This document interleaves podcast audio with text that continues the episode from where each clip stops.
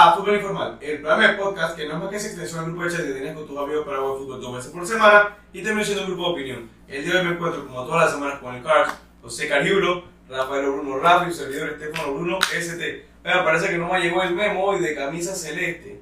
Es al parecer el meme de lo que se impone en fútbol informal, pero bueno, ahora que vamos a, a lidiar, parece que la constante es nunca estar combinados, pero que sí es la verdadera constante lo que se ha convertido en este grupo.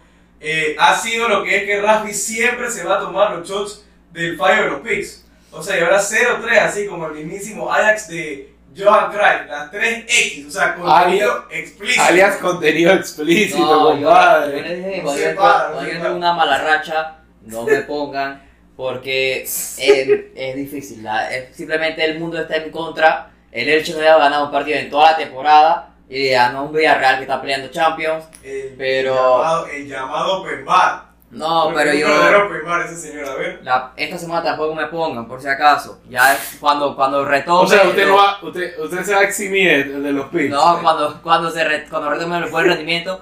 Hay No puedes decir pick, puedes decir que no me tomen en O sea, consideración. básicamente, a partir de, la, de esta semana van a solo 6 picks. 3 míos y 3 del Cars. Salud.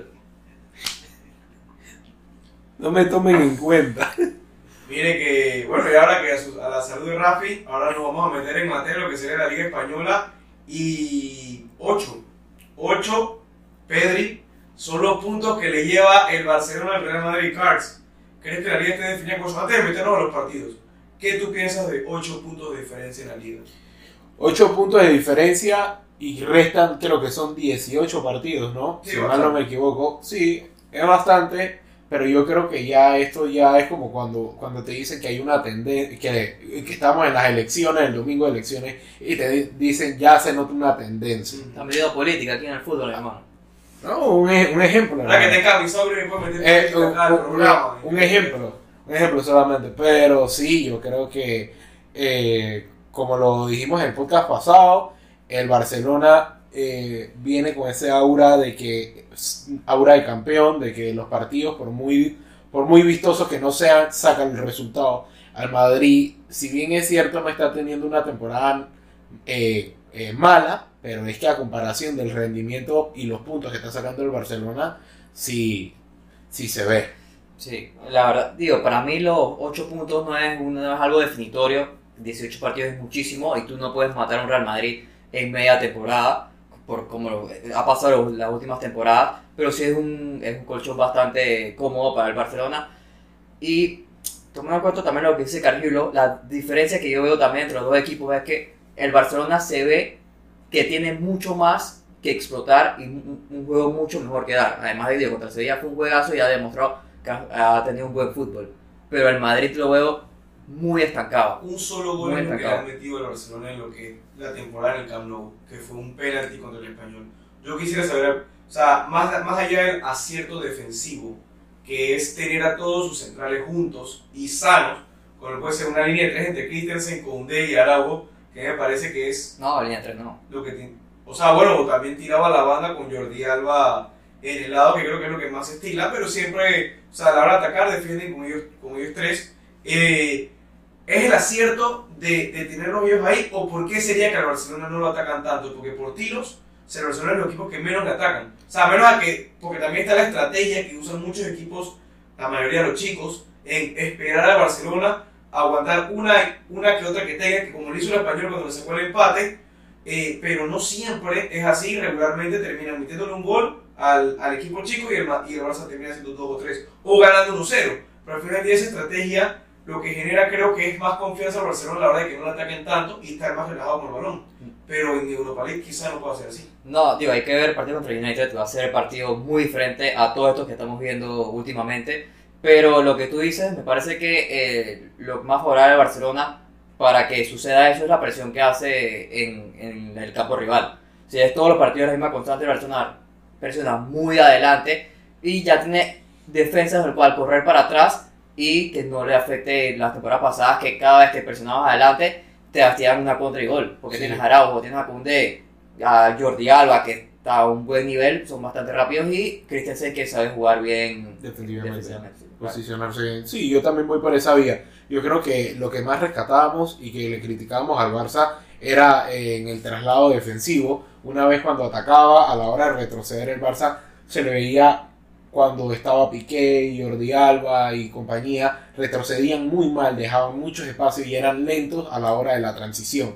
Ahora el Barcelona yo lo noto totalmente diferente. Noto un Barcelona que, si bien es cierto, presiona mucho más adelante. Creo que es de los equipos en Europa que más, pres más, más, ver, más, presio más adelantado presiona. Pero a la hora de que hay un salto de líneas y el equipo puede salir jugando, el equipo contrario no le cuesta tanto el, el traslado defensivo. Y esa es una de las claves por la cual el Barcelona hoy en día no le anotan tantos goles y creo que tiene 6, 7 goles en contra, nada más es lo que No, llevamos en liga. son cuatro, siete, ¿no? siete goles en contra en, en lo que va la, de la liga. Pero yo también Ter Stegen te está, te está tirando temporada, no muy solamente de la defensa. Y bueno, vamos ahora al, al rival directo de Barcelona, que es el Real Madrid. Eh, pierde un partido contra el Mallorca eh, de visita en la isla. Y la verdad es que creo que está rodeado de tantas polémicas, pero más que todas las extracanchas. El, el Mallorca hizo una falta cada tres minutos, uno de los récords de la liga, o sea que hizo alrededor de casi 30 faltas. eh, y fue a, la- a- a partir de la falta 21 que le saquen la primera amarilla. Al final del día, y, la- y 10 de esas faltas fueron a Vinicius Junior, ¿ustedes pensarían que es un tema ya como el mismo Vinicius? ¿O es un tema de lo que es la eh, estrategia de, del Vasco Aguirre de no dejar jugar al Madrid? Que al final del día le funcionó, también corrió con suerte de que Asensio fallara un penalti, pero fue un partido que quisiera saber si para ustedes, porque siempre va a estar el tema de ¿fue un acierto del Mallorca o fueron los errores del Madrid que continuaron este partido? Antes de tocar el tema Vinicius, que se lo No, yo creo, yo creo que el, el partido se, se jugó a lo que le favorecía al Mallorca y, y el escenario aprovecharon la oportunidad que tenían. Y estos partidos son así. Los partidos entre un rival chico contra un rival grande es a, no permitirles desarrollar su juego, cortarle el juego, que sientan, que te sientan, que estar presente ahí encima de ellos, no permitirle eh, a, partir del segundo o tercer pase, ya de una vez la falta, pararlos ahí y digo, tú mejor, mejor que nadie lo resumiste, el partido fue así, aparte de eso yo creo que Mallorca y el Vasco Aguirre, o sea, a mí no me sorprende que el Vasco Aguirre quiera jugar así. Sí, o sea, total, no hay mucho que explicar ese partido. También el Madrid jugó muy mal. O sea, tomando además de. Para mí fue un acierto del Mallorca en el concepto de juego. No es que esté a favor de la falta, pero así es como que te- así es como tienes que jugar. O sea, si no sabes ser grande, tienes que aprender a ser chico. Exacto. Entonces, tampoco es que voy a jugar tú a tú para, para que no hacerle falta al Madrid y tal, para que me metan cinco. No. Claro, y al final el tema de Vinicius, que se ha hablado tanto de cancha, incluso lo volvieron a preguntar a Ancelotti, ya se lo habían preguntado y respondió, no me respondió como un técnico, sino como un padre, pero ahora después responde como técnico, evidentemente da una respuesta bien diplomática a la hora de decirle eh, qué opinan de esto de que Vinicius y, los temas extracancha, de cómo lo atacan, de que lo golpean, de los insultos y la polémica, pero al final del día, ¿de quién ustedes creen que es la responsabilidad? ¿De la afición rival, los goles rivales, o de Vinicius mismo? Y del día, ¿cómo él pudiera reaccionar ante eso? O sea, ¿qué solución A mí- tú siendo Ancelotti le deberías decir a él? Para mí esto es una peli esto es una película que están vendiendo los medios, o sea, yo yo si bien es cierto los rivales lo van a atacar. Claro, y eso claro está y no y no y creo que no, no hay duda. Los riva- los diferentes rivales cada vez que se enfrentan, el punto es atacarlo a Vinicius, porque saben que es un jugador que cuando lo atacas no tiene la mentalidad como para pararse y omitir el problema. Simplemente a medida que le vas pateando y lo vas pateando, te le vas metiendo en la psiquis y ya tú ves de que a la tercera falta y él va reaccionando y así sucesivamente. Por eso te digo que, o sea, que para mí los medios han visto una oportunidad de oro con este tema y se hablan de que ven y que, por ejemplo, lo, lo que dijo el chiringuito este fin de semana de que supuestamente le dijo todo eso, yo estoy seguro que Vinicio no puede ni decir la mitad de eso bien, siendo brasileño, siendo, a siendo, Mafeo, siendo, que- siendo el español un idioma que viene de conocer a- hace poco. O sea, No, pero estoy, que estoy seguro. Básicamente, o sea, para los que no escucharon la declaración, este, Vinicius le dijo a dos jugadores Según, Mallorca, según la gente del chiringuito. a Mafeo y el otro era Ruli, Ruli, algo así. eh, que cuando se retire el fútbol ellos van a tener que trabajar, que jamás tendrán el talento para ser tan ricos como él, que son muy malos. Sí, o sea, yo estoy seguro que Vinicio no, va a poder, Vinicio no puede decir ni la mitad de eso en, en español. Pero en fin, yo sí, a lo que sí es verdad y lo que sí puedo ver y notar de esto es que los rivales van a buscarlo constantemente porque saben de que es un punto de quiebre, no solamente eh, en, en cierto momento del Madrid, sino del mismo jugador cuando ya constantemente le están pegando. Digo, Vinicius es uno de los jugadores que más falta, el primero o el segundo que más falta le hacen en toda Europa. El primero de, de todas las, de las cinco grandes ligas. Y gracias a Dios Carlos piensa así, porque yo también pienso así. O sea, esto lo que más perjudica es a Real Madrid. Lo que pasa de las faltas, lo que pasa de- del hablar, de los insultos y tal, pasa en todos los partidos, en todas las partes del mundo, en cualquier división. O sea, obviamente tú tienes un jugador, el más desequilibrante del otro equipo, el que más peligro te puede, te puede hacer, y sabes que es fosforito de que le dices algo y se sale el partido, yo Baja siendo como técnico, yo voy a hacer, hey, a este man, hazle tantas faltas y háblale. Sí. Lo saca al partido y ya. Y eso es Exacto. lo que está haciendo todos los equipos. O sea, es una tontería lo que dicen es que no, que lo está insultando, no, que lo patea mucho. Yo como técnico a mí no me importa lo que diga lo- los medios de comunicación, lo que digan el, el otro O equipo. lo que le, Vinicius le responda a mi jugador Sí. después de tantas A, patadas. mí- a mí que al si- final- si yo voy y saco resultado, pues que, que me diga lo que quiera, que saque todos los medios. Exacto. No, o sea, al final, al final y también otro tema que, que yo veo ahí, creo que el Madrid hace, o sea, el Madrid está un poco huérfano de alguien como lo era, ponte que un Sergio Ramos, un Pepe o inclusive un Casimiro, que en esa situación lo llamaba, lo apartaba de ese problema y le bajaba la resolución. O La sea, ¿no crees que, no crees que tenga un líder? Que el, que el Real Madrid no tiene un líder. un, líder un líder que por lo menos cuando le eh, y siempre pongo en perspectiva esta situación cuando eh, la temporada pasada en Champions o creo que es la antepasada que Milner en, en la serie Liverpool contra Real Madrid Milner le hace una entrada horrible a Benzema a, lo, a la siguiente Casimiro lo esperó lo cazó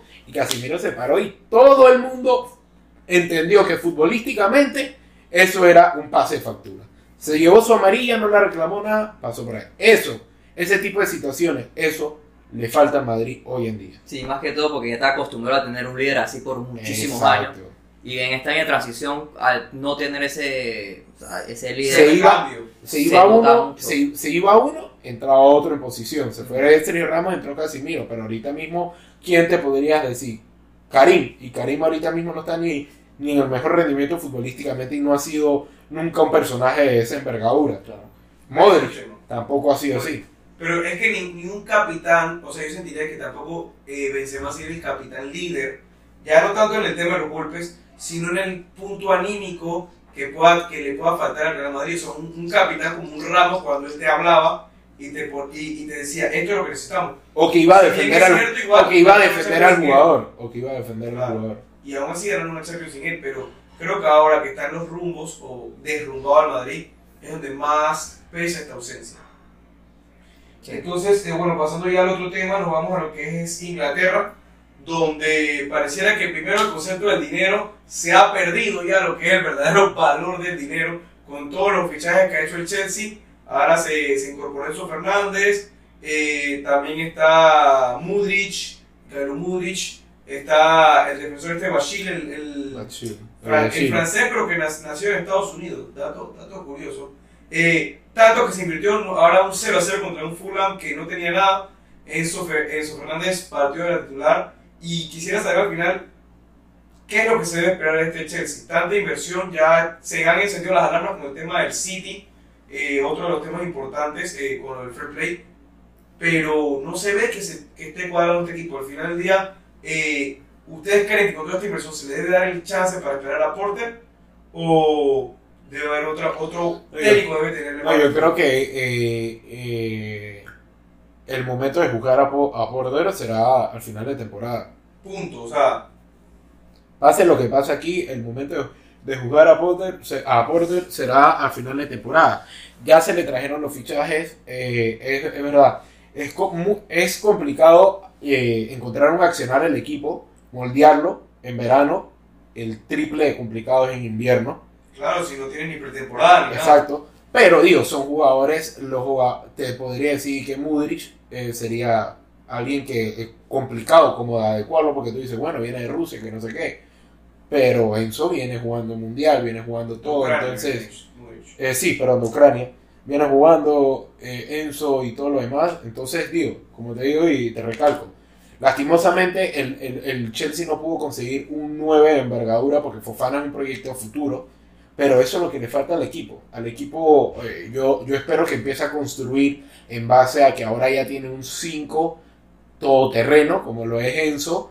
Eh, No estaba Kanté, no existe. Digo, Kanté ya va. Vamos se toda va. la temporada. Sí. Claro, pero o sea, ese Eh, necesita, yo lo que siento es que Enzo necesita como un escudero o alguien que le pueda servir eh, para hacer como ese 2 por 1 Se habla de que el, eh, según un estudio que veía en Twitter de alguien que analizaba los diferentes mediocampistas que tiene el Chelsea, habla que Gallagher el que podría cubrir. Gallagher fue el que jugó con él. Sí, eh, fue, eh, el, el- la mancuerna. Ajá, no entonces... jugó mal, la verdad. No, partido. Gallagher no me. Aunque hay muchos en el, en el Chelsea que critican.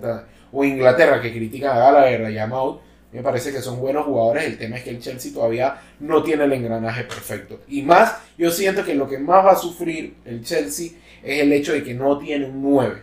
Porque si tú ves los partidos, tú ves, tú ves los juegos.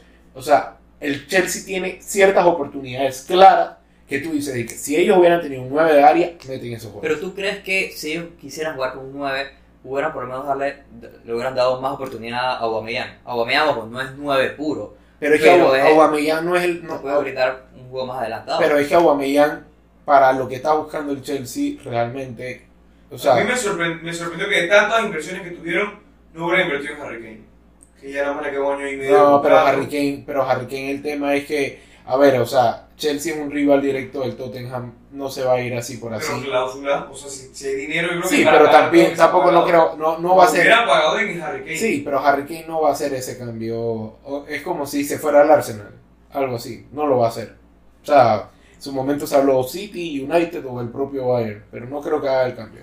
O sea, él quiere, por lo que se está diciendo, él quiere irse al Bayern, pero el United ahora está jalando. El tema es que, digo, o sea, si no te va al Chelsea, ¿cómo traer el United? Al final del día creo que es lo mismo. No, porque el Chelsea, el Chelsea es el rival de Londres, el United es un rival, es un rival, pero no, no, no. Pero directo es, o sea, van a competir a ti. Sí, pero, Pero pero, yo- yo pero no un clásico. En el Bayern cuajaría bien.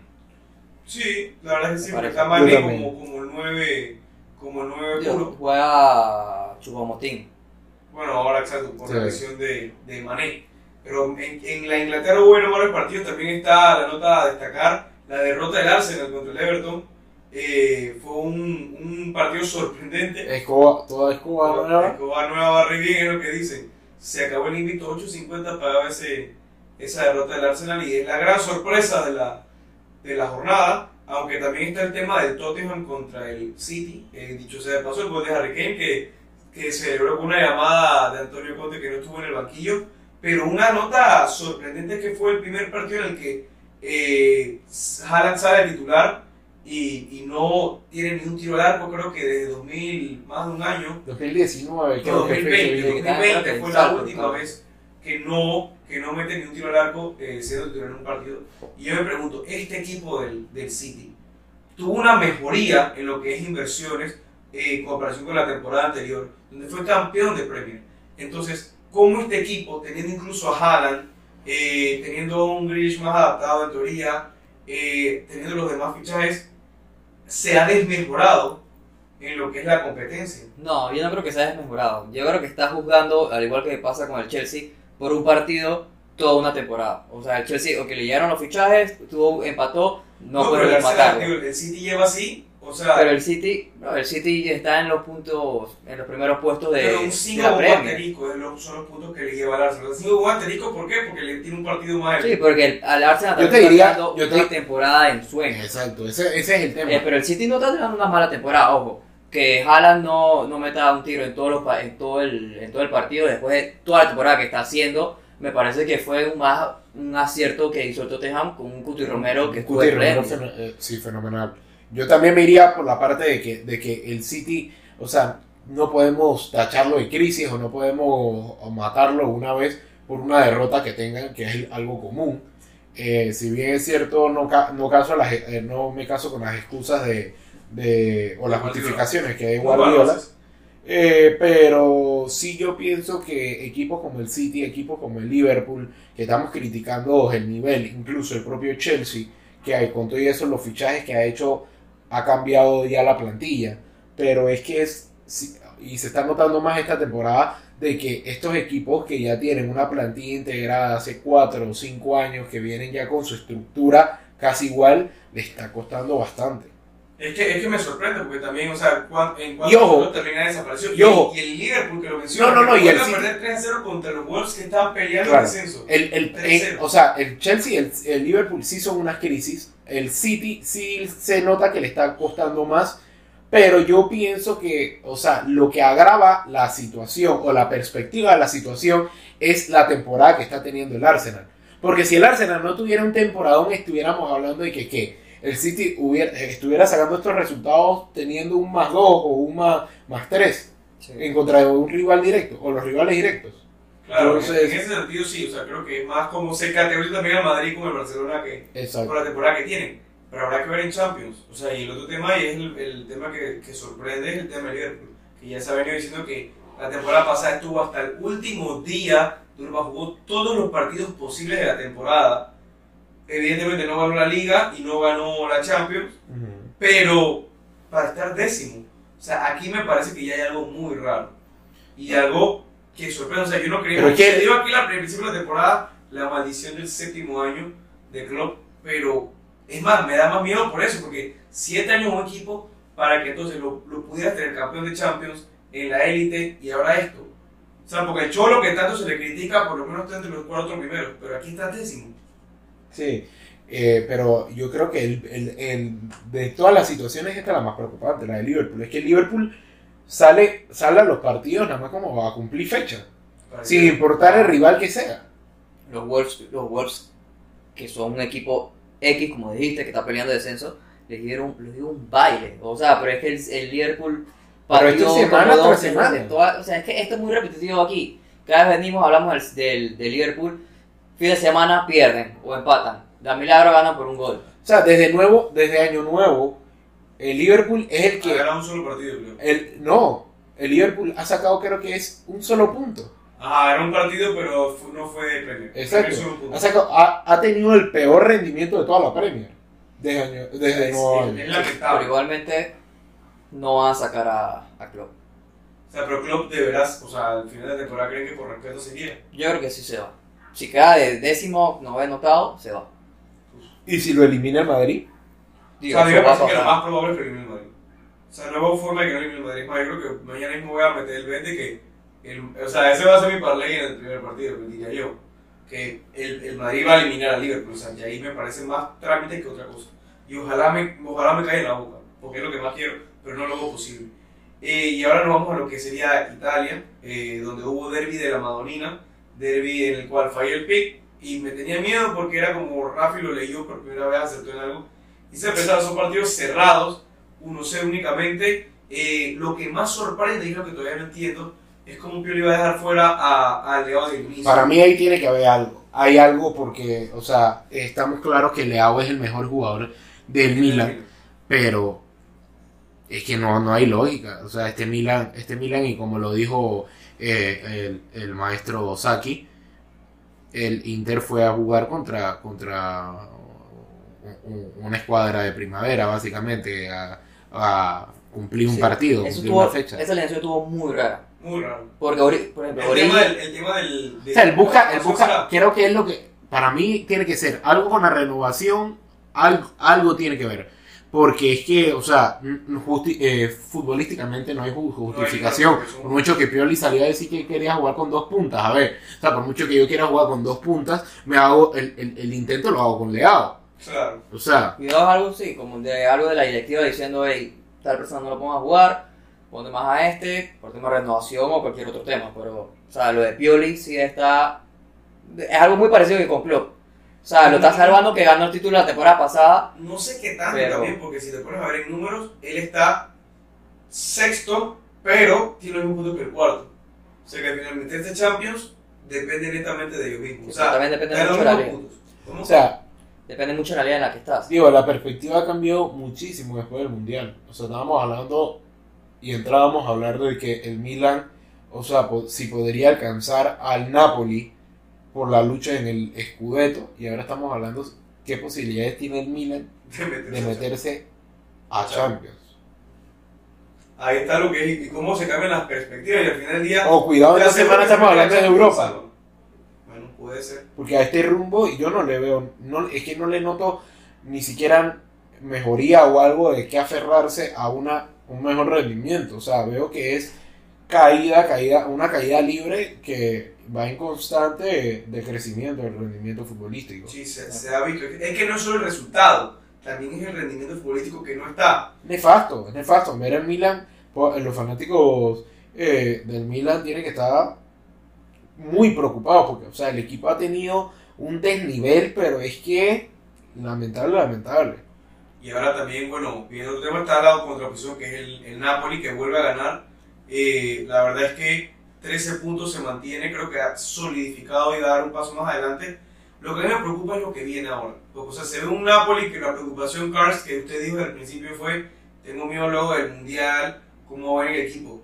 Empató un partido, perdió contra el Inter, se encendieron las alarmas, pero ya me parece que más que, o sea, no fue un descalabro, sino simplemente un pequeño trastabille en lo que pudiera ser el Sí, una piedra en el camino. Pero ahora lo que viene es la Champions.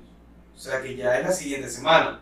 Entonces, si nos vamos a ese punto, que es el tema que tocaremos ya la otra semana, que tocaremos Champions, esto pudiera afectar al Napoli. O sea, el, el estrés de los partidos y pelear por todo.